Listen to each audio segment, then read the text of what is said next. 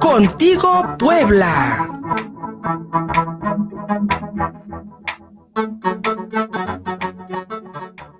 Ya está la línea telefónica mi querida Rubí Soriano, periodista, consultora, cada lunes aquí con nosotros ofreciéndonos, perdón, su análisis político.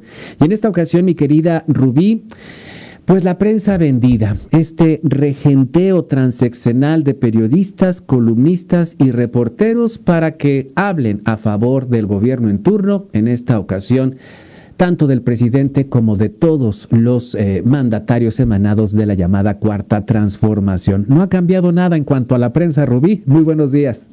¿Qué tal, Luis? Buen día a ti y a todo nuestro auditorio de Contigo Puebla.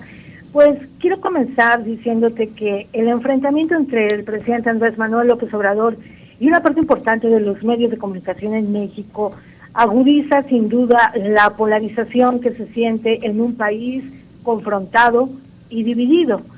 El desplegado firmado por 650 intelectuales, periodistas, científicos, académicos, ha puesto el dedo en la llaga sobre esa delgada línea que hoy divide a un país entre los que están con el presidente o en contra del presidente.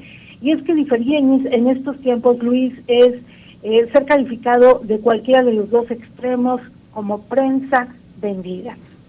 Y a esto vamos, a que la prostitución y el regenteo de la información en los medios de comunicación mexicanos siguen intactas y son transeccionales. Sucede que tenemos una ausencia evidente de medios independientes y una gran proliferación de portavoces y alfiles informativos que se disfrazan con rimbombantes nombres y que operan eh, pues desde eh, bots o desde perfiles falsos. Y esto les basta para empezar a escribir columnas financiadas por los mecenas que se encargan de apuntalar los golpes contra los adversarios políticos, mismos que están muy lejos de hacer periodismo o investigaciones, y que tú y yo sabemos perfectamente bien cómo se maneja todo este ambiente, porque se trata de amarillismo puro que en repetidas ocasiones da paso a difamación, violencia de género o intromisión en la vida personal.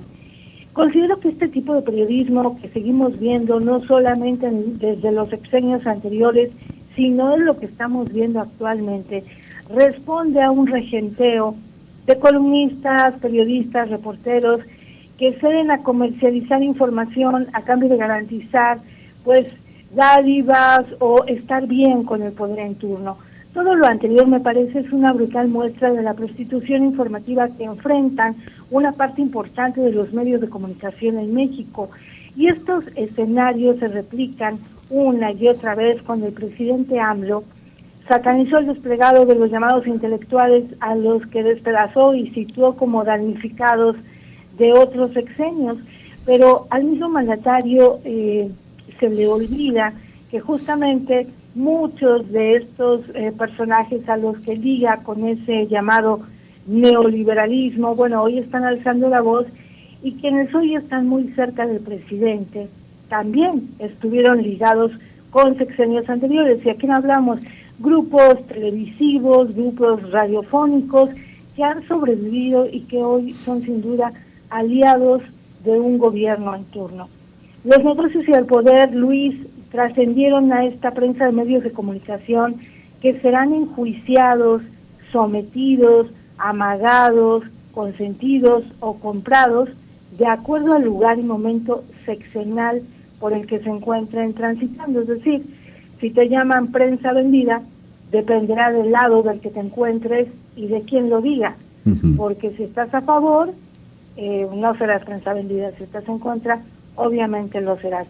Y es algo lamentable esta situación de denostación a los medios de comunicación cuando tendríamos que tener medios fortalecidos, pero también reconociendo una libertad de expresión de parte de los gobiernos en turno, Luis. Mi querida Rubí Soriano, hoy en la mañana leía una, este, una declaración que dio el periodista Carlos Loret de Mola al periódico El Universal, donde pues él, publica su columna.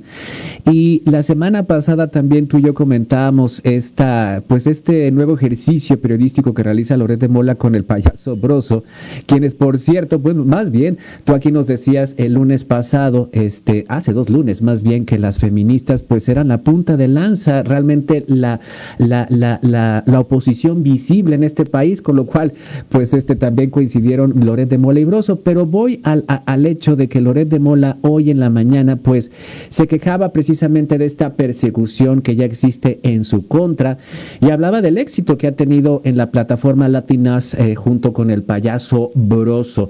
Y lo que algo que decía Loret de Mola y que pongo aquí en la mesa, Rubí, para ver si lo discutimos, es el hecho de que si se lo hacen a él, es decir, si el presidente Andrés Manuel López Obrador sale a las mañaneras a denostar a esta persona en particular, ¿qué nos podrán hacer a nosotros? simples periodistas de provincia que no pues no tenemos sin duda alguna pues las ventajas que podría tener un periodista a nivel nacional e internacional como Loret de Mola para pues poderse defender de ataques desde el poder, Rubí. Así es, Luis, es muy preocupante lo que estamos viendo porque me parece que hay que partir de un punto que tiene que ser muy central y equilibrado. No podemos decir si estamos a favor o en contra de un gobierno. Simplemente quienes nos dedicamos a un oficio periodístico tenemos que hacer un análisis desde las diferentes aristas, pero esto a veces incomoda e incomoda mucho. Incomoda la postura, eh, incomodan los escritos, eh, lo que transmitas, lo que exhibas, y creo que aquí lo importante es seguir informando, seguir comentando, escribiendo, diciéndolo desde cualquier medio que te encuentres, porque creo que hoy el país lo que necesita es este enriquecimiento en la diversidad de medios de comunicación. Estamos viviendo tiempos donde creo que las épocas del pasado se están replicando y no ha habido cambios, cambios sustanciales pero tenemos que hacer un cambio que inicie desde el propio medio de comunicación. Hay medios de comunicación muy pequeños, es verdad, hay medios independientes porque sí los hay. Em, este mismo eh, considero que es un medio que está eh, abanderando una serie de diversidad de opiniones, de ideas, y creo que eso es muy valioso, enriquecer la gama de opiniones, aunque el propio columnista, el propio conductor o el periodista no estén de acuerdo con los puntos que se externan, pero de eso se trata, de abrir la diversidad. Y creo que hoy en día el país está empujando a eso, aunque desde los medios gubernamentales se sigue marcando una línea para evitar que se digan opiniones, para evitar que se salgan del huacal y repetir aquella frase que hemos escuchado en sexenios de esos dinosauricos gobiernos priistas donde decían, te pago para que no me pegues. Pero ahora la frase sería, te pago para que no me pegues y para que le pegues a mis adversarios, que eso es mucho más grave es mucho más grave, exactamente porque lo que podemos ver son mentiras, datos falsos, todo para generar una animadversión mediática en contra de los adversarios del presidente Andrés Manuel López Obrador o de cualquiera de la 4T.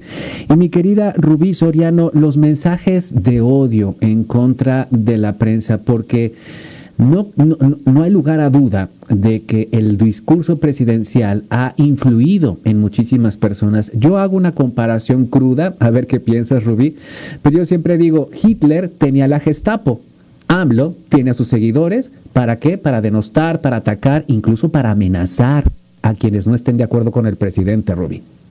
Totalmente de acuerdo, y es un punto que iba a tocar justamente ya al final, eh, Luis, porque es realmente eh, evidente que ellos tienen toda una estructura de bots de la que ellos mismos eh, se quejan. Ellos también tienen ahí su granja de bots que salen a contraatacar todas aquellas opiniones o también insultos y ataques que se dan por parte de los adversarios y de quienes no están de acuerdo.